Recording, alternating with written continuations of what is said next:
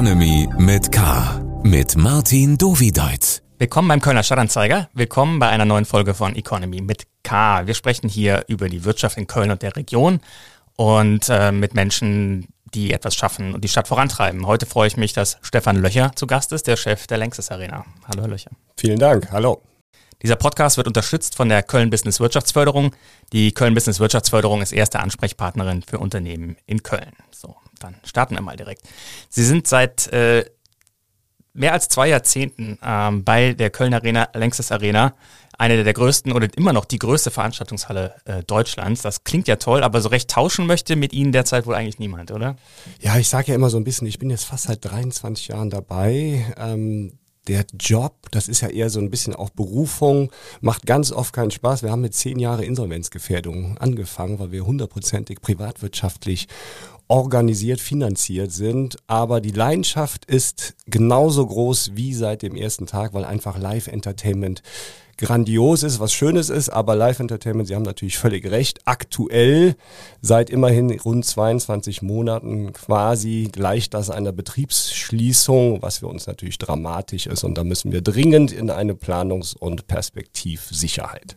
Also statt Handshakes mit Stars und Sternchen, Kurzarbeit, Verschiebungen, Absagen sind der Alltag. Wie dick ist denn da Ihr Fell inzwischen? Ja, Krisenmanagement gehörte bei der Arena eigentlich immer mit dazu. Jetzt, ich persönlich muss sagen, in den letzten 22 Monaten alle Höhen und Tiefen, nicht alle, aber fast alle würde ich sagen, äh, erlebt. Was jetzt wirklich prägnant war, vor zwei Monaten im November haben wir ja wieder Querbeat, äh, Roland Kaiser, 11.11. .11. mit fast ausverkauften Häusern, unglaublich viel Emotionen bei den Gästen durchgeführt und wir waren aus dem Nichts quasi wieder back und die Zeit bis dahin waren ja auch schon 18, 19 Monate. Und jetzt muss ich sagen, sind die Mitarbeiter, wir haben ja rund 450 Mitarbeiter, weil wir die Gastronomie komplett in Eigenregie durchführen, sind die Mitarbeiter wirklich fertig und mürbe. Und das ist wirklich nicht einfach, weil danach jetzt wieder quasi wie ein Lockdown, Begrenzung bei 750 Besuchern, alles reine Symbolpolitik und das ist wie eine Betriebsschließung und das tut weh. Und für Sie persönlich, äh, wie gehen Sie mit der Situation um? Wie äh, äh, halten Sie die Nerven äh, im Zaum? Ja, ich bin ja so ein bisschen positiv äh, wahnsinniger und auch positiv bekloppt, so positiv, positiv bekloppt und und auch ein bisschen geprägt durch die ersten zehn Jahre Insolvenz. Ich bin jemand, der muss immer was vorantreiben. Also nicht jetzt so nach dem Motto, ich treibe jetzt irgendwas voran, wo nachher nichts bei rumkommt, sondern natürlich möglichst effizienzorientiert. Aber in der Arena laufen so viele Projekte online, äh, Online-Marketing, äh, Online-Shop, Internet, äh, allein die Arena, wir sind komplett für die Instandhaltung zuständig, für die Umbauten. Da gibt's natürlich auch stetig Verbesserungen, Veränderungen für die Zukunft. Das heißt, ich bin seit März 2020 jeden Tag im Büro und versuche viele Mitarbeiter, die nicht in der Kurzarbeit bereit sind, dann diese, diese positive Beklopptheit irgendwie rüberzubringen, dass wir da projektgetrieben, zumindest wenn es dann wieder losgeht, echt gut aufgestellt sind. Mhm. Und haben Sie schon mal dran gedacht, hinzuwerfen?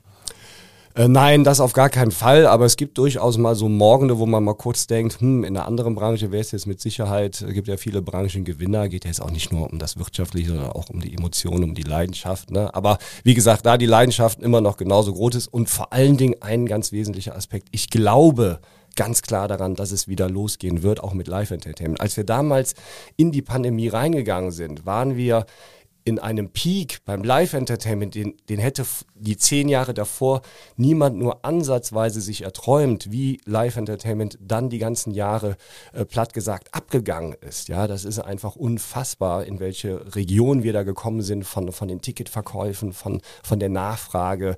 Und es hatte sich ja durch die Musikindustrie komplett auf Live gedreht, weil mit den äh, Streamings etc. nicht so viel zu verdienen war. Da gab es ja einen ganz anderen Fokus in der ganzen Branche auf die Live-Veranstaltungen. Riesenchance. Nichtsdestotrotz muss ja trotzdem müssen ja Tickets gekauft werden. Der Künstler muss auf Tour, aber da muss natürlich auch die Nachfrage stimmen und das hat gestimmt, ne? weil Live-Entertainment, da, auch daran glaube ich die nächsten 10, 20 äh, Jahre, trotz VR-Brille und Home-Kino und was es alles gibt, aber dieses Gemeinschaftserlebnis wirst du nicht ersetzen können. Mhm. Jetzt habe ich in der Vorbereitung mich mit einer Sache unter anderem beschäftigt, wem gehört das Ding eigentlich? Ne? Also das hat ja eine ganze kölsche Tradition, die, die Arena, wie sie entstanden ist, aber vor einigen Jahren ist sie dann doch mal ja verkauft worden. Und dann habe ich ein bisschen versucht, was über den Besitz herauszufinden. Und äh, vor sieben Jahren ist sie verkauft worden an die eine chinesische Investmentgesellschaft, die dem Milliardär Kai Kui gehört. Der hatte im chinesischen Bauboom ab den 90er Jahren mit seiner Frau einen riesen Konzern aufgebaut. Dann haben die beiden sich äh, getrennt und er hat sein eigenes Ding gemacht, Junson Capital.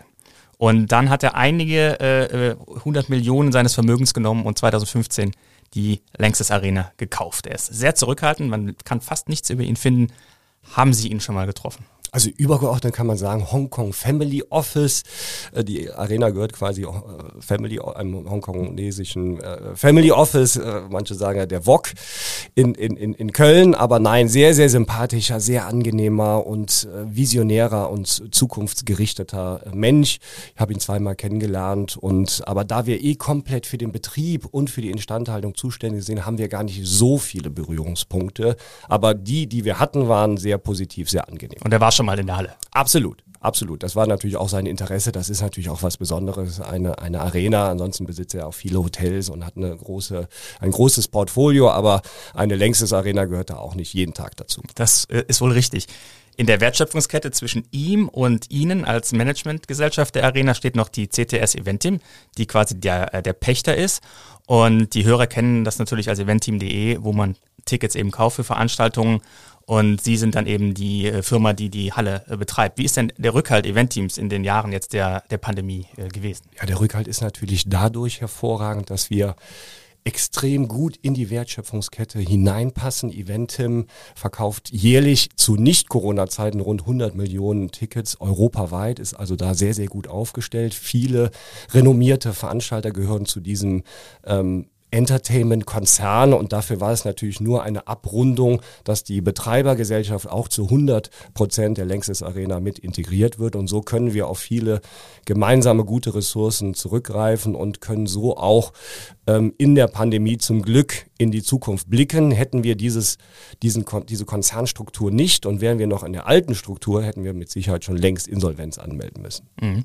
Man findet auch im Bundesanzeiger tatsächlich nochmal so eine Verpflichtungserklärung aus dem vergangenen Jahr, dass alle Verpflichtungen, die Sie als Management äh, GmbH eingegangen sind, dass sie von Eventim auch erfüllt werden. Gab es da den Bedarf, dass man das nochmal, obwohl man 100% Tochter ist, nochmal schriftlich quasi bestätigt? Nein, und das war juristisch alles sauber und jeder wusste ja, was, was gekauft wird. Gut, Corona konnte keiner wissen. Aber da muss man auch hm, fairerweise sagen, wir können natürlich auch froh sein, dass wir in Deutschland leben. Natürlich sind wir nicht froh mit der Betriebsschließung. Ich persönlich bin auch mit der aktuellen Politik nicht äh, abschließend d'accord, ähm, da wir bei 450.000 Besuchern in den letzten 20 Monaten keinen einzigen zugeordneten Corona Corona-Fall hatten. Aber nichtsdestotrotz gab es ja für die gesamte Branche ähm, Hilfen, die es teilweise in anderen Ländern überhaupt nicht gibt. Und so gesehen leben wir, glaube ich, in keinem falschen Land. Aber wie gesagt, wir müssen ganz schnell auch wieder in die Planbarkeit zurückkehren. Wie haben Sie denn in den vergangenen 22 Monaten die finanzielle Situation gehandhabt? Also Kurzarbeit haben Sie schon als ein Werkzeug äh, angesprochen. Was mussten Sie denn noch? Ja, ich will vielleicht erstmal hervorheben, wir haben alles getan, wir sind ja eine Branche, die arbeiten möchte. Also wir sind ja die allerletzten, glaube ich, bei den ganzen Branchen, die irgendwelche Hilfen haben wollen, sondern wir möchten ja arbeiten. Und das haben wir sehr, sehr umfangreich trotz Pandemie durchgeführt. Wir haben 44 Veranstaltungen, Arena Now, Alternativkonzepte, zweimal ATP.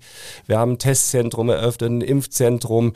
Wir haben äh, groß Sportveranstaltungen, Basketball, Handball, Euroleague durchgeführt. Ich könnte jetzt immer weiter erzählen. Also nichtsdestotrotz haben wir trotz Corona viele Formate durchgeführt durchgeführt, teilweise mit vielen Besuchern, teilweise mit Geisterspielen. Ähm, das heißt, wir haben alles getan, um auch eigenen Cashflow zu haben, aber natürlich hat das nicht gereicht bei einer derartigen Arena und derart hohen Pacht und demnach haben wir natürlich Unterstützung bekommen. Kurzarbeit haben wir so viel wie möglich ausgeschöpft, ist aber auch nicht einfach, wenn du Alternativformate fährst, musst du natürlich auch eine gewisse äh, Grundauslastung äh, vorhalten. Das heißt, du bist immer in diesem Balanceakt, fährst, wie, viel, wie weit fährst du runter, irgendwann geht es wieder hoch. Ähm, aber mit diesen, und am Anfang wussten wir auch nicht, lange nicht, wie viele Hilfen bekommen wir überhaupt. Ähm, und das heißt, du bist dann schon sehr unter Druck. Und äh, dieser Druck ist zumindest etwas genommen worden, dass wir jetzt nicht hoch verlustig sind, sondern dass wir irgendwie zumindest äh, klarkommen. Und die Pacht ist aber gleich geblieben. Die Pacht ist gleich geblieben, ja. Ähm, wie planen Sie denn für dieses Jahr? Also jetzt sind wir ja gestartet mit der neuen Regel, heute in Kraft getreten. Wir sprechen am 13. Januar, neue Corona-Schutzverordnung, Zuschauer 750 ist das obere Limit. Die Haie werden jetzt spielen vor 750 Zuschauern. Ähm, wie blicken Sie jetzt in das laufende Jahr weiter? Erlauben Sie mir den Hinweis, 750 kann ich noch nicht mal ansatzweise nachvollziehen bei einer 20.000 Arena. Sie müssen sich das so vorstellen, in jeder kleinsten Theaterhalle können momentan 750 äh, Gäste Platz nehmen und, und auch eine Veranstaltung besuchen und in der Längstes Arena mit einer hervorragenden Lüftung, mit wie gesagt keinem einzigen zugeordneten äh, Corona-Fall dann auch nur 750. Das funktioniert natürlich nicht. Da sieht man natürlich, es geht um Symbolpolitik. Man möchte momentan einfach keine großen Veranstaltungen. Sport ist ein gutes Beispiel. Überregionale Veranstaltungen werden anders gehandhabt. Ähm, aber wir haben keine überregionalen Gäste beim KEC. Deshalb, wir waren die letzten zwei Wochen komplett ohne Besucher. Äh, man hat das als überregionale Veranstaltung gewertet. Es geht letztendlich darum, man möchte im Fernsehen, äh, da es Bundesligaspiele sind, äh, keine Zuschauer sehen. Aber konkret, wir müssen eigentlich schnell wieder dahin kommen, äh, dass wir nicht auf die aus meiner Sicht relativ aussagelosen Inzidenzen blicken. Wir sehen in Frankreich 400.000 äh, steigt die Inzidenz Neuinfektionen, die Hospitalisierung geht nicht hoch. In England das gleiche. In England wird man ab dem 1. Februar deutlich öffnen. Viele sprechen schon von einer Riesenchance durch Omikron, durch eine Immunisierung und sehr schwache Verläufe. In NRW ist die Hospitalisierung überhaupt nicht gestiegen.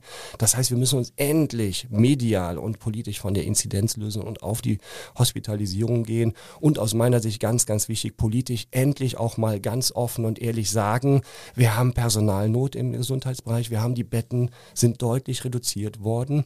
Und es kann auch mal in dem einen oder anderen Fall vielleicht mal zu einer Triage kommen. Das kann aber nicht im Umkehrschluss heißen, dass wir ganz Deutschland in Anführungszeichen abschließen. Also Management. Ihre, Ihre Position ist ja sehr klar, ja. ist auch ein bisschen berufsbedingt. Aber ähm, wieso finden Sie denn dafür keine Mitstreiter, die das für Sie ja auch vertreten gegenüber der Politik? Also die Position haben Sie ja schon seit, seit eigentlich Beginn der Pandemie, dass man halt realistischer oder aus Ihrer Sicht realistischer auf die, auf die Daten guckt. Ähm, warum ähm, gibt es keinen Rückenwind für Sie als es gibt viele äh, Mitstreiter. Es gibt viele Mitstreiter. Ähm, es gibt Alarmstufe Rot. Es gab viele Initiativen. Am Anfang waren wir schlecht gehört, aber an der Stelle muss ich wirklich sehr, sehr lobend erwähnen. Wir haben in NRW eine Allianz gebildet aus äh, verschiedenen Veranstalterstrukturen und haben hervorragende Gespräche mit der Landesregierung geführt, was auch dazu geführt hat, dass wir im November eigentlich fast wieder back waren, weil mhm. jeder gesagt hat, okay, es kommen keine Infektionen, ihr veranstaltet, ihr könnt das professionell, ihr prüft professionell am Eingang, ihr habt gute Lüftungsanlagen das hat alles funktioniert. Aber jetzt ist natürlich die Politik wieder komplett back. Das heißt, Virus der neue Ministerpräsident hat Ihnen das Geschäft vermiest. Ja. Er ist ja etwas, etwas restriktiver unterwegs, als Herr Lasche das war. Ja, er ist natürlich jetzt auch im Wahlkampf, kann man natürlich nachvollziehen. Gut, es ist jetzt, es kam eine neue Variante, da war man am Anfang natürlich ungewiss, aber mittlerweile gibt es ja da deutlich mehr fundiertes Material dazu. Aber wie gesagt, ich glaube, wir müssen jetzt auch endlich da rauskommen, weil die Kollateralschäden sind aus meiner Sicht ein mannigfaches von dem, was wir schützen. Mhm. Ähm, Nochmal zurück zur äh, finanziellen Situation im Frühjahr 2020. Da wurde Ihnen dann gestattet, dass Sie Tickets nicht äh, erstatten müssen, wenn Veranstaltungen ausfallen. Jetzt verstehe ich es so, dass Sie jetzt ähm, seit dem 1. Januar auch Aus, äh, Ausschüttung oder wieder zurückerstatten müssen für solche Gutscheine. Ist das was, was Sie gerade belastet oder ist die Zahl der Leute, die da tatsächlich jetzt Geld zurück wollen statt Gutschein gering? Man merkt natürlich, dass es jetzt losgeht. Einige haben sich das auf Wiedervorlage gelegt. Aber ich glaube, insgesamt ist so das Gefühl bei den Menschen, das haben wir auch die zwei Jahre vorher schon gespürt, dass viele Menschen sagen, oh Gott, die arme Veranstaltungsbranche, ich möchte sie leben lassen. Entweder ich fordere mein Geld gar nicht zurück oder ich nehme mir einen Veranstaltungsgutschein und tausche den gegen einen anderen adäquaten Event um. Das heißt, wir spüren jetzt gerade natürlich schon, dass da etwas, etwas wirklich zum Glück sehr überschaubarer Druck kommt, der aber, glaube ich, ganz schnell auch wieder abnimmt, weil das Thema jetzt schon seit zwei Jahren so etwas gelebt ist. Mhm. Aber es ist ein gutes Beispiel. Das Weihnachtsgeschäft ist natürlich auch komplett genommen. In der Veranstaltungsbranche zählt das Weihnachtsgeschäft circa 35 Prozent Prozent des Ticketumsatzes des Folgejahres. Jetzt kam genau in diese Zeit Omikron. Das heißt, das Weihnachtsgeschäft liegt komplett oder lag komplett brach und somit werden wir auch in 2022 erheblich betroffen sein. Mhm. Eine wichtige Einnahmequelle für Sie ist natürlich das Namenssponsoring. Lanxess Arena ist der Name. Ähm, die, der Vertrag mit äh, Lanxess läuft bis Ende 2023. Das ist jetzt schon langsam der Zeitraum, wo Sie, glaube ich, anfangen, einen äh, Nachfolger zu suchen oder mit Lanxess über eine Verlängerung zu sprechen. Wie sieht es denn da aus? Wir haben hervorragende Gespräche mit Lanxess immer geführt. Eine sehr bewährte, sehr gute Partnerschaft. Lanxess hat seinen Bekanntheitsgrad durch die längste Arena erheblich gesteigert und auch seinen Umzug von Leverkusen nach Köln dadurch hervorragend vorbereitet. Natürlich werden wir jetzt in die Gespräche gehen, äh, was ist nach dem 31.12.2023, aber da ist noch alles offen. Mhm. Gäbe es Namen, die Sie ausschließen würden? Äh, haben wir bald die Bet and Win Arena oder gibt es äh, Kategorien, wo Sie sagen, okay, da würde ich gar nicht suchen gehen? Ja, mit Sicherheit. Das kennt ja jeder. Also ich, ich finde, in, in, in einer solchen Traditionsarena, in einer der zehn bestbesuchten Arenen der Welt, äh, muss man schon ein bisschen schauen, welchen Namen man nimmt. Auf der anderen Seite sind wir natürlich sehr breit und offen aufgestellt. Fragengewitter. Okay, wir kommen zur ersten Rubrik. Ich stelle Ihnen zwei Begriffe gegenüber und Sie geben möglichst spontane Antworten. Dann gucken wir mal, worüber wir uns noch weiter austauschen. Fleisch oder vegan? Vegan. Und Oper oder Stadion, wenn es mal nicht die eigenen Stadion. Arena ist. FC oder Fortuna? FC. Fahrrad oder SUV? Fahrrad. Freizeit oder Überstunden? Freizeit. Da bleibt äh, Raum. Ja. Womit verbringen Sie die Freizeit? Äh, ich, ich bewege mich gerne, also entweder aufs E-Bike, dann ins Siebengebirge oder auf Stand-Up-Pedal auf den Rhein oder Tennis spielen. Das sind so die, die, die Sachen, wenn, wenn, wenn ich dazu komme. Und momentan komme ich ja mehr dazu, weil die ganzen Abende zumindest wegfallen, ähm, komme ich dazu dann doch häufiger als davor die 20 Jahre. Stand-Up-Pedal auf dem Rhein, ist das nicht gefährlich? Nein, das ist man, das, das klingt so, das ist aber relativ entspannt und macht auch echt Spaß. Also beim absoluten Hochwasser gehe ich schon nicht drauf. ist auch gerade ein bisschen kalt, das Wasser, 5 Grad, glaube ich. Ja. Äh, mobiles Arbeiten oder zurück im Büro? Also ich habe es wirklich im Büro so gehandhabt seit März 20. Ich habe den Mitarbeitern, die nicht in Kurzarbeit waren, ganz flexibel an die Hand gegeben. Wer kommen möchte, kommt. Und wer nicht kommen möchte, arbeitet von zu Hause. Und ich muss sagen, die Quote derer, die ins Büro kommen, ist sehr, sehr hoch. Das heißt, bei uns möchte man ins Büro kommen und ich war, wie gesagt, sowieso jeden Tag da. Das heißt nicht im Umkehrschluss, ich bin pauschal gegen, man nennt es ja immer mobiles Arbeiten bewusst. Ähm, aber das kann auch funktionieren in vielen Bereichen, auch bei vielen Positionen. Ich persönlich bin aber eher ein Freund im Büro und wie gesagt auch. Viele bei Jobs bei Ihnen gehen ja auch nur in der genau. Arena. Wenn man die Elektrik da macht, dann ne, kann so man schlecht zu Hause stöpseln. So ist es. Ähm, autoritär oder agil? Ähm, agil. Kölscher Klüngel oder Ausschreibung?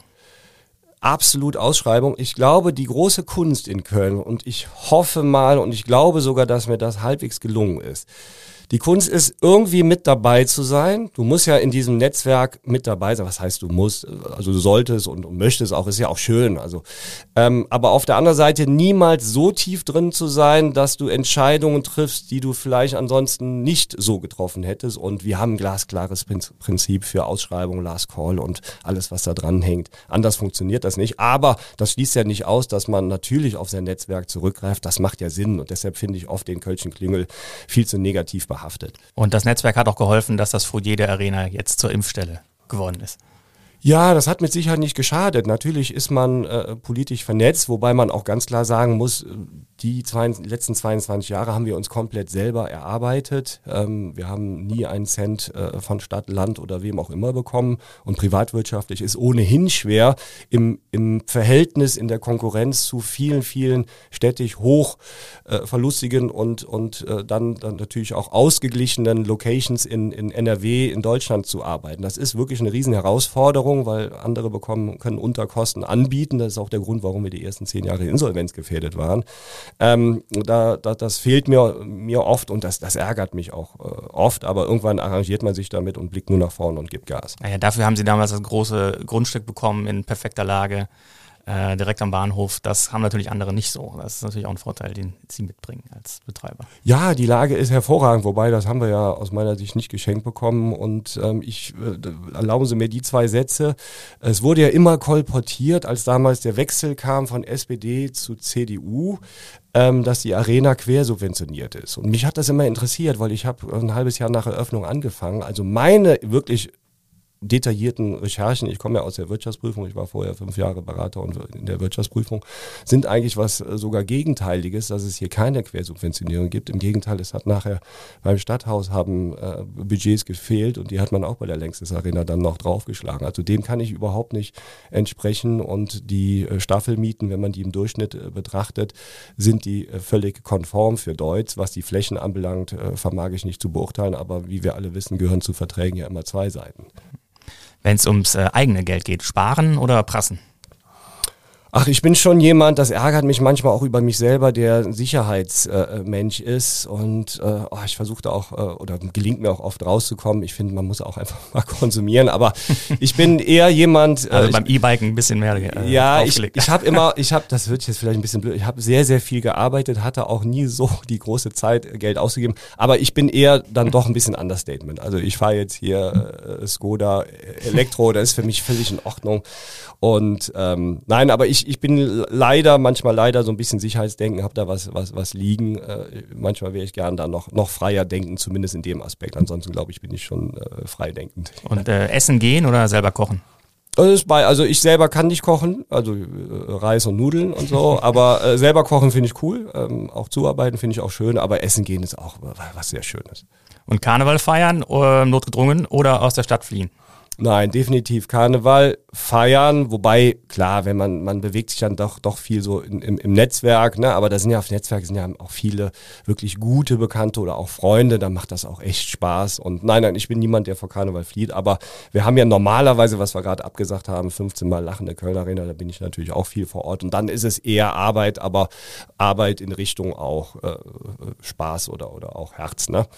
Sie haben den Übergang vorweggenommen. Äh, Lachende Kölner Arena ist natürlich jetzt das Thema, was ich da auch anknüpfen wollte. Und zwar hatten Sie ja lange festgehalten, nachdem der offizielle Karneval die Sitzung äh, abgesagt hatte, ähm, vorangetrieben durch Herrn Kuckelkorn, ähm, haben Sie festgehalten an den Terminen der Lachenden Kölner Arena. Jetzt erst vor, vor kurzem äh, dann doch ähm, abgesagt. Wie ist denn da ähm, der Gedankenprozess ja, gewesen? da gab es mehrere Argumente. Sie müssen sich das so vorstellen. Wir haben drei, vier Wochen davor noch fast ausverkaufte Veranstaltung ohne jegliche Probleme durchgeführt. Mhm.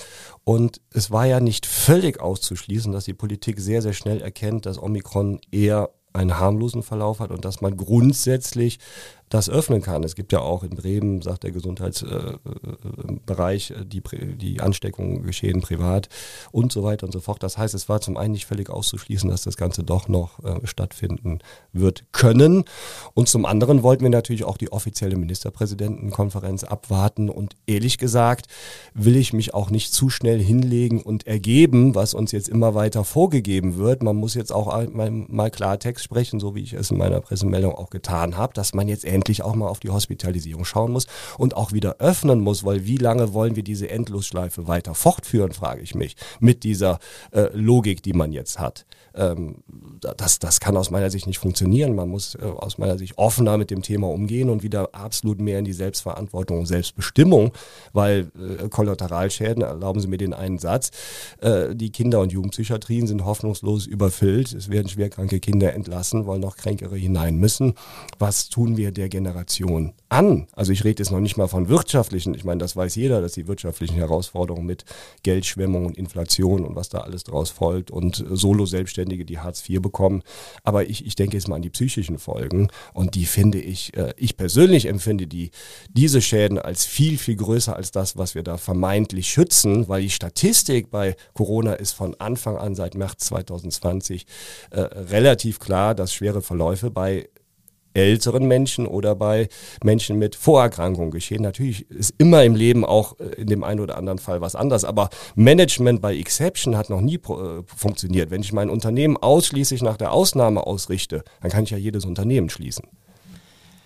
Die Omikron-Welle ist natürlich das, wovor die Politik sich gerade fürchtet. Die Fallzahlen in den letzten Tagen sind enorm angeschnellt und man weiß ja noch nicht jetzt in Deutschland, wie sich das auf die Hospitalisierung auswirkt. Das müssen wir, glaube ich, dazu sagen. Das äh, erklärt, glaube ich, das Handeln der Politik derzeit. Ähm, aber nochmal zum, zum Karneval. Es gibt ja, gab ja dann eine gewisse Diskrepanz, Diskrepanz zwischen dem offiziellen Karneval und dem äh, privat äh, organisierten Karneval. Kommt es da dann auch zu Konflikten hinter den Kulissen? Nein, da waren ganz klar keine Konflikte. Wir, wir sind da auch solidarisch. Man muss sich das einfach so vorstellen. Ich kann es jetzt nicht genau in Prozente äh, fassen. Es gab 50, 60 Prozent der Besucher, die gerne gekommen wären und die restlichen äh, 40 oder 50 Prozent, ähm, die, die, die wären, haben, wollen eher zu Hause brauchen, äh, bleiben. So und, und deshalb ist das nie so eine ganz einfache Entscheidung, die man auch mal eben schnell, schnell trifft. Ich glaube, zu Corona-Zeiten sind eh alle so flexibel. Ähm, jetzt schadet auch nicht eine Absage drei Wochen vorher mit Booking.com und, und was es alles gibt. Ist das alles, äh, ich meine, wir, wir, wir verlegen aktuell 350 Konzerte, teilweise zum dritten, vierten Mal. Also Flexibilität steht da schon ganz weit oben. Und nein, wir, wir haben da einen absoluten Konsens äh, mit dem Festkomitee und mit den Traditionsgesellschaften. Und man wird sehen, ob vielleicht Mitte Februar oder Ende Februar doch was möglich ist. Ich bin ja bei Ihnen. Ich kann natürlich verstehen, dass die Politik ähm, es nicht hundertprozentig weiß, äh, wie es jetzt verläuft und wann die beiden Wellen zusammenkommen. Momentan, wie, wie gesagt, in den USA ist in 23 Staaten ist schon wieder alles geöffnet, weil man die Erfahrungen hat mit Omikron. Man sollte nur nicht zu lange warten, weil, wie gesagt, irgendwann braucht man auch eine Perspektive, auch der Mensch. Glauben Sie denn, dass die Lust, das Vertrauen auf Großveranstaltungen so schnell bei den ähm, potenziellen Gästen, Besuchern wiederkommt? Die Frage stellt man sich natürlich immer. Für mich war die Antwort ganz klar in den Monaten Oktober, November, als ich gesehen habe, bei Kölle singt, ähm, äh, volle Arena, die Menschen, viele wollen sogar jetzt erst recht. Ich glaube, es wird mit Sicherheit fünf bis zehn Prozent, oder das will ich jetzt gar nicht so genau äh, klassifizieren, wird es geben, die noch etwas länger vorsichtig sein werden. Das sind aber im Zweifel vielleicht auch die, die vorher auch nicht so oft rausgegangen sind. Deshalb glaube ich an das Comeback vom Live Entertainment. Momentan gibt es äh, ganz klar die Erfahrung, dass die Top-Konzerte, wie zum Beispiel als wir Genesis in Vorverkauf oder Udo Lindenberg gegeben haben oder viele andere, äh, Sean Mendes, sofort ausverkauft waren, auch voll in der Corona-Pandemie-Zeit, auch als wir Lachende Kölner Arena in Vorverkauf gegeben haben. Das Mittelfeld tut sich aktuell etwas schwerer, weil man sich natürlich sagt, ah, ich weiß nicht, ob das abgesagt wird, ob es überhaupt stattfindet und so, oder muss ich da überhaupt hingehen? Und ich glaube aber, das kommt wieder. Wie lange das dauert, wird, wird keiner von uns wissen. Und äh, von Ihrer Organisation her, sind Sie dazu bereit, von 0 auf 100 wieder hochzufahren? Also Silvester hatten Sie ja zum Beispiel die Blackfist-Veranstaltung abgesagt, weil Sie auch Personalprobleme hatten. Kommen Sie da von 0 auf 100 denn wieder hoch, wenn die Politik äh, den Schalter jetzt umlegen sollte? Eine Riesenherausforderung. Ehrlich gesagt haben wir die Herausforderung ja fast in jeder Branche. Man fragt sich ja manchmal, warum gibt es überhaupt Arbeitslos? Nein, aber ähm, wir können von 0 auf 100 Prozent, können wir, definitiv, in allen Bereichen. Äh, man wird sehen, wie die Touren äh, das schaffen, weil natürlich muss man sich vorstellen, alle ja. haben jetzt immer weiter verlegt. Das heißt, wir haben eine Veranstaltungsdichte in, ich hoffe 22, aber dann auch 23, 24, die es so noch nie gegeben hat. Und dann wird es natürlich Engpässe bei Busfahrern, bei, bei, bei, bei Truckern, bei, bei äh, Stagehands, die umbauen geben. Ich hoffe, dass wir das alles irgendwie hinbekommen. Rigger, Rigger sind die im Dach arbeiten, alles äh, Fachkräfte. Ne?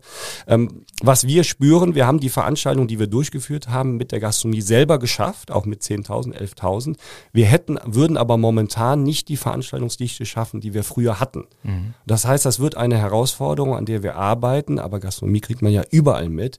Aber wenn man natürlich einer Branche so lange die Perspektive nimmt, ist es natürlich selbstredend, dass die Mitarbeiter sich was anderes suchen. Wir haben zum Glück die Vollzeitkräfte, konnten wir alle äh, behalten. Gibt es ähm, Trends äh, in der Branche, die äh, zwischen Shows, Konzerten, äh, Events, ähm, gibt es dann einen Shift, den Sie sehen, jetzt, wenn man mal das alles ausblendet, was mit, mit Corona gerade beeinflusst ist, dass es ähm, mehr solche Show-Events gibt und weniger Konzerte oder ist das was, äh, was ich vielleicht falsch beobachte? Ja, das kann ich so noch nicht äh, sehen. Was sich jetzt schwer tun wird, sind natürlich die ganzen internationalen Tourneen, die jetzt schon mehrfach äh, verlegt worden sind, weil es kein, es gibt ja noch nicht mal einen nationalen Standard. Also in jedem Bundesland hast du unterschiedliche Regeln. Das heißt, wir sind auch weit weg von einem europäischen Standard, was natürlich demnach sehr, sehr schwierig ist für die Planbarkeit der internationalen Tourneen. Und deshalb sehe ich das alles noch etwas gefährdet und dann kommt, äh, kommen natürlich vielleicht noch weitere Verlegungen. Aber das, was Sie sagen, kann ich jetzt so im, im Abschließen noch nicht erkennen. Ähm, ich glaube, dafür gibt es einfach eine breite, gute Veranstalterstruktur, die sehr, sehr gutes Gefühl dafür hat, was läuft und was läuft nicht. Mhm. Wie sieht das bei Sport aus? Sie haben jetzt, glaube ich, zuletzt ja äh, unter anderem die Handball-EM äh, für 2024 äh, an Land ziehen können. Gibt es da noch äh, Felder, wo Sie sagen, okay, das sind, das sind Sportarten, bei denen wir gerade versuchen, ähm, Verträge unter Dach und Fach zu bringen. Ja, wir sind stolz, dass wir da echt gut aufgestellt sind. Ich meine, wir haben dieses Jahr immerhin die Basketball-Europameisterschaft beherbergen wir in Köln, was ja auch für Köln ein Riesenfaktor ist. Wir bringen jedes Jahr zu Nicht-Corona-Zeiten rund 600 Millionen Umlaufrendite, sagt man ja so schön, nach Köln. Äh, privatwirtschaftlich 2024 immerhin Handball-Europameisterschaft, komplett Hauptfinalrunde, ist schon was Großes. Äh, wir wollen natürlich gerne EHF Final Four, das große internationale Champions League-Turnier äh, Handball, auch verlängern. Wir haben das bis 2024 2024 gebunden. Wir sind an vielen anderen Themen auch dran. Natürlich wäre auch mal so ein, so ein, so ein Laver Cup äh, Tennis wäre für uns interessant. Aber ich glaube, da sind wir sehr aktiv und in Köln auch gut aufgestellt und haben auch eine Top-Zusammenarbeit, auch um wirklich auch mal positive Dinge zu bringen mit dem Sportamt der Stadt Köln. Das klappt hervorragend. Da werde ich dann gleich nochmal zu fragen, wenn Sie das jetzt sagen, dass es mit dem Sportamt äh, äh, klappt hervorragend. Aber erst hat mir ein Kollege eine Frage mit auf den Weg gegeben, der Basketball interessiert ist. Die NBA sucht einen Standort für ein Team in Europa. Ähm, haben Sie Chancen? Ähm, ich glaube ja. Also warum? Ähm, weil die Arena sich hervorragend für Basketball eignet, da wir schon NBA-Teams auch in der Längstes Arena performt haben. Wir hatten sogar damals bei 1-11 ähm, hatten wir sogar zwei ausverkaufte Spiele, die dann leider abgesagt werden mussten. Sie sind ähm, schon lange dabei. Ist, ja, genau, genau. Ist schon, ist schon ein bisschen her. Ähm, aber wir sind da durchaus vernetzt, aber wir sind natürlich nie mehr jemand, der, der sich zurücklehnt. Es ist nicht einfach, weil es gibt äh, tolle andere Arenen in, in Deutschland und die sind auch gut vernetzt und da müssen wir schauen, dass wir da hoffentlich vielleicht äh, eine Chance haben oder den Zuschlag sogar bekommen. Aber das ist natürlich absolut interessant. Und welche sind so die großen Rivalen von den Hallen, die, ähm, mit denen Sie sich im direkten äh, Wettbewerb sehen? Ja, also in, in NRW gibt's viele, viele Arenen, Düsseldorf, äh, Oberhausen, Dortmund, aber natürlich in, auf Bundesebene äh, Berlin, Hamburg, äh, München, die, die großen Städte, die großen Einzugsgebiete. Aber wir haben natürlich auch den großen Vorteil, dass wir Benelux als Einzugsgebiet haben. Ähm, und dass die Kölner, muss man ganz klar unterstreichen, großes Lob, ja, durchaus Event-enthusiastisch sind und bei uns auch Konzerte oft noch mehr Gefühl haben als woanders. Ja, Sie haben jetzt eben gesagt, dass Sie bei den internationalen Tourneen sozusagen Probleme ähm, erwarten. Hat das was damit zu tun, dass Sie Helene Fischer zu sechs Konzerten in Köln äh, äh, überreden konnten den neuen Rekord für Veranstaltungen am Stück aufstellen. Ja, ich denke eher, ich denke eher an die internationalen Tourneen, weil natürlich in jedem Land dann auch Kontinent unterschiedliche Regeln sind. Umso schwerer ist dann da die Durchführbarkeit. Bei mhm. deutschen großen Künstlern mache ich mir da eher weniger Sorge, Udo Lindberg. Aber Helene Fischer ist natürlich toll, sieben, sieben Konzerte. Ähm, aber das hat sie auch geleistet. Also die, die Erfahrung hat ja gezeigt, sie schafft das. Und äh, selbst wenn man kein großer Helene Fischer-Fan ist, wenn man die Show gesehen hat, die Show packt einen unglaublich. Also das, da wird ein Niveau geboten. Äh, also da hat ja bewusst Cirque du Soleil ähm, Regisseure mit dazugezogen. Das ist schon enorm. Und welcher Star fehlt Ihnen momentan noch in der Liste der Auftritte, nachdem Sie jetzt 22 Jahre alle schon einmal gesehen haben? Ja, gerne was Rockiges, Bon Jovi, ähm, gerne natürlich Rolling Stones, äh, Bette Midler vielleicht, das sind so, so Namen, ne? aber Bon Jovi muss man natürlich ehrlicherweise sagen und Rolling Stones auch, die spielen mittlerweile eher Stadien, weil sie können es halt eben verkaufen. Ne? Mhm. Gibt ja nicht, nicht, äh, gibt ja auch viele Künstler, die gehen dann mal auf Arenentouren, mal auf Stadientour. Aber klar, solange das bei denen natürlich funktioniert. Wobei, bei uns Rammstein hat bei uns auch gespielt, also das schließt sich nicht immer aus.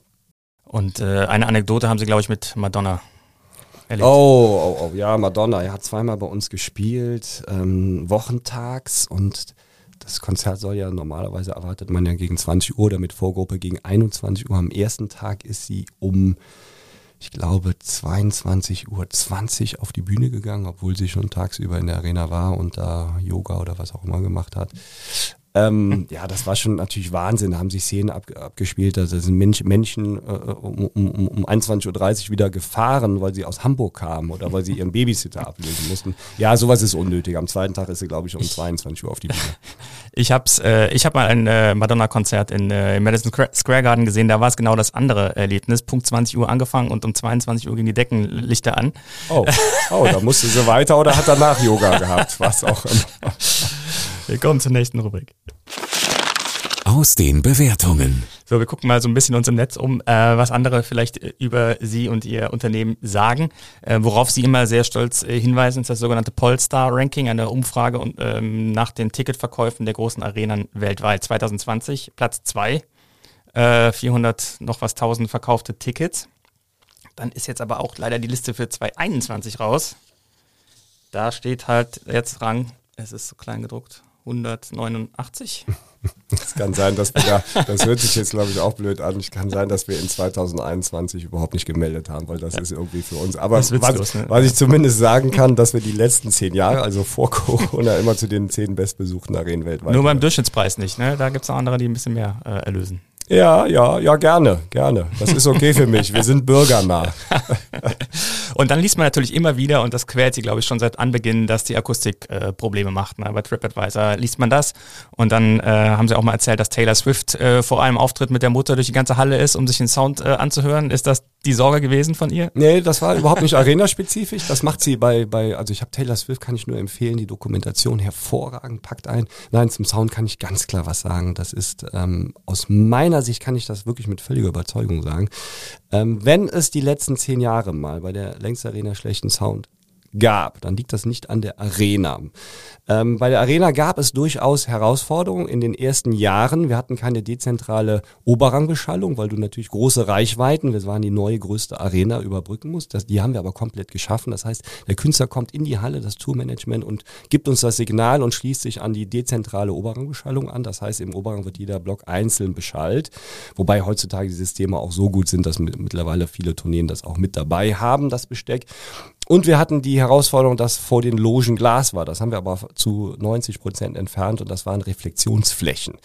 Aber ich könnte Ihnen hunderte Konzerte sagen, bei denen wir einen Sound hatten, fast wie in der Philharmonie. Und deshalb ist das ja der eindeutige Beweis, dass es dann nicht an der Arena-Spezifik liegt, sondern dann teilweise auch mal entweder am Soundingenieur oder am Künstler. Aber wie gesagt, da die Arena wäre nicht so erfolgreich, äh, wenn wir diese Herausforderung nicht schon längst gestemmt hätten.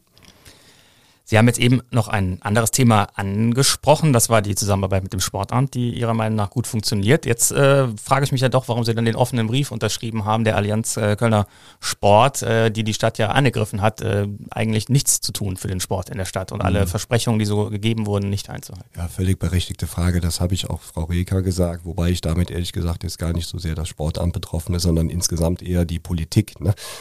Ähm, der Sportamt ist ja nicht Politik in dem Sinne, sondern eher also, also mhm. Ausführende. Und, und, das, wie gesagt, läuft hervorragend. Ich habe der Frau Reker auch gesagt, da schlagen zwei Herzen in meiner Brust. Das eine Herz ist, äh, ach, meckern ist immer so, so eine Sache, eher selber gut machen. Und wie gesagt, deshalb betone ich jetzt zum dritten Mal Sportamt super. Ne? Das sage ich auch jedem, der es hören oder nicht hören möchte. Ähm, nein, auf der anderen Seite finde ich durchaus, dass man diese Diskussion weiterverfolgen muss, Sport, Sport in Relation zur Kultur, wenn man das vergleicht, und wir wollen ja nichts wegnehmen, also man, das hört sich immer direkt so an, Sport gegen Kultur. Nein, Nonsens, äh, nicht Sport gegen Kultur. Aber wenn man sieht, ich nehme jetzt mal exemplarisch, Kultur bekommt was weiß ich, eine, sagen Sie eine, doch, die 600 eine Millionen Milliarde, für die Oper. Ja, ja, von mir aus gut, das, das wird ja kein Mensch jemals in diesem Leben mehr nachvollziehen können. Ne? Äh, sol, solche, solche Fehlentscheidungen, die, die in der ersten Sekunde, also wie kann man einen alten Bau umbauen, das wird jeder Architekt einem im dritten Semester sagen, dass man das nicht tut. Ne? Also unfassbar. Aber das ist halt eben das Verantwortungsprinzip, weil keiner verantwortlich ist dann am Ende. Ne? Also es gibt ja einmal Verantwortungsprinzip und sich kümmern. Ne? Aber anderes langes Thema.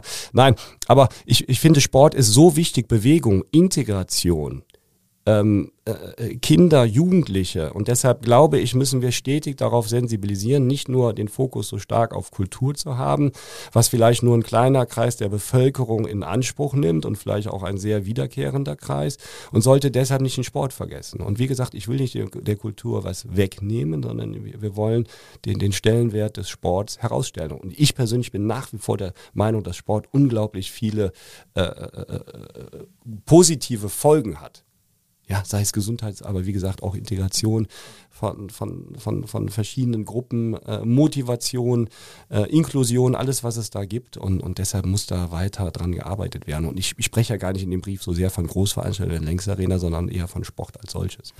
Ein Thema, was in dem Zusammenhang jetzt auch mit Ihrem Geschäft zu tun hat, ist oft, äh, wird ja angesprochen, dass eine mittelgroße Halle in Köln fehlt. Also Palladium 4000 ist natürlich keine Sporthalle, ähm, und längstes Arena 20.000, irgendwas äh, für mittelgroße Sportarten fehlt. Mhm. Haben Sie schon mal drüber nachgedacht, da äh, in die Richtung ähm, ja, sich äh, auch zu engagieren. Natürlich ist das nice to have. Es wird sich aber niemals nur ansatzweise rechnen. Das wird mhm. hochverlustig sein. Warum?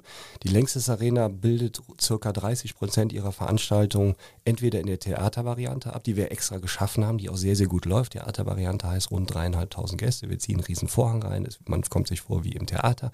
Wir spielen aber auch ganz oft die Längstes Arena ohne die beiden Oberränge mit 5000, mit 7000. Das sind ja alles Veranstaltungen, die wir durchführen. Mhm. Also, was passiert, wenn es eine mittelgroße Halle gibt? Es wird desaströse äh, äh, Wettbewerb geben. Ich glaube, wir sind da nicht schlecht aufgestellt, weil wir schon 22 Jahre am Markt sind. Und was jetzt noch dazu kommt, ähm, das heißt, erstmal wird untereinander äh, eine Konkurrenz sein, die im Endeffekt nur Verlierer haben wird. Du wirst keinen Gewinner haben. Das heißt, man hat, man, man hat in Köln, macht man immer aus meiner Sicht immer den gleichen Fehler. Anstatt sich einmal auf Stärken zu konzentrieren, schafft man immer wieder neue Baustellen und schwächt so die wenigen Top-Stärken, die man hat. Also unfassbar eigentlich, liegt ja eigentlich nahe. Aber ich, ich, ich führe das äh, jetzt weiter. Okay, wir, wir bauen eine mittlere Großhalle. Okay, wer baut die, wer betreibt die?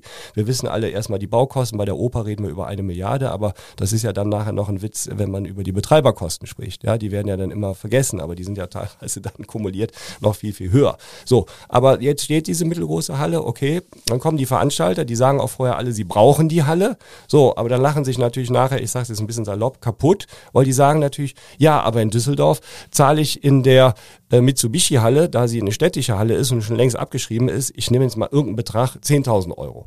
So, mit 10.000 Euro kannst du noch nicht mal äh, jegliche Finanzierung, Baukosten oder sonst was äh, äh, refinanzieren, amortisieren. Das heißt, es steht dann schon fest, dass du mit dieser Halle niemals Geld wirst verlieren, äh, niemals Geld äh, verdienen, verdienen können. Kannst, mhm. ja, also das heißt, das ist wie die Quadratur des Kreises und deshalb halte ich überhaupt nichts davon. Man sollte einfach mal stolz sein, dass wir die Längsarena hier haben und äh, die die die Stadt Köln unter anderem mit der Längsarena zur Sportstadt in Deutschland machen und auch zur Entertainment-Stadt oder Entertainment-Tempel. Damit sage ich auf keinen Fall nur die Längsarena, natürlich auch Stadien und die ganzen anderen schönen Locations, die wir haben. Aber Lass uns doch nicht immer wieder neue Baustellen machen, lass uns doch erstmal die Oper eine Lehre sein und da gibt es ja viele, viele andere Beispiele in Köln. Dann noch zum Abschluss eine Frage. Sie haben ja jetzt gesagt, 22 Jahre Köln, Köln Arena. Ihr Arbeitgeber CTS Event Team baut aber eine nagelneue Arena in Mailand. Ähm, 2025 soll die fertig sein. Wäre das nicht noch ein Projekt für die nächste Stufe der Karriere? Ach, da, da, da, da, da äh, enthalte ich mich der Antwort. Ich finde das Projekt als solches total spannend, weil Mailand ist eine tolle Stadt und ich glaube, das wird eine ganz, ganz tolle äh, Arena, die, die neueste und neueste, klar, logisch, aber dann auch modernste und auch größte in Italien und, und sowas finde ich per se immer total spannend und was ja immer unfassbar ist, werden ja so oft Arenen gebaut und trotzdem ähm, dann noch irgendwie äh, äh Fehler gemacht und ähm, ja, ich bin guter Dinge, ähm, dass, dass das alles top, top läuft. Und, Aber da wird äh, schon bei Ihnen auch nachgefragt, wie das so läuft. Ne? Also das klang alles sehr, klingt sehr ähnlich. So nicht zu groß die Halle, 15.000 ja, Plätze, ein großes Parkhaus dazu ja, und so weiter. Mit Sicherheit wird die Längsarena auch mal gefragt, weil ich, ich finde, in, in, der, in der Nachbetrachtung hat man bei der Längsarena gar nicht äh, so viel falsch gemacht. Also für 1998 hat man im Gegenteil, man hat sehr, sehr viel richtig gemacht und, und das ist toll und, und dass das privat entstehen konnte und äh, ja, und dass wir schnell gebaut haben und äh, man nicht ja, immer also, noch auf die Eröffnung wartet. Genau. ja, ich glaube, äh, die Kölner begleiten die Halle also tendenziell doch mit Stolz, würde ich so sagen. Also, Herr Löcher, ganz herzlichen Dank äh, für dieses Gespräch. Danke, dass Sie die Zeit genommen haben. Vielen Dank. Das war Stefan Löcher, Geschäftsführer der Arena Management GmbH und äh, dieser Podcast wird unterstützt von der Köln Business Wirtschaftsförderung. Die Köln Business Wirtschaftsförderung ist erste Ansprechpartnerin für Unternehmen in Köln. Unsere Abonnenten machen es möglich, dass wir solche Gespräche führen und ähm, wenn sie es noch nicht sind, dann empfehle ich Ihnen einen Klick auf ksta.de Abo. Und wir haben auch noch andere Podcasts im Angebot, zum Beispiel Stadt BK, News für Köln. Dort hören Sie jeden Tag Neuigkeiten aus der Stadt, aus der Region. Wir freuen uns über jeden, der Economy MK empfiehlt, der uns abonniert und dann bleibt mir noch zu sagen, tschö.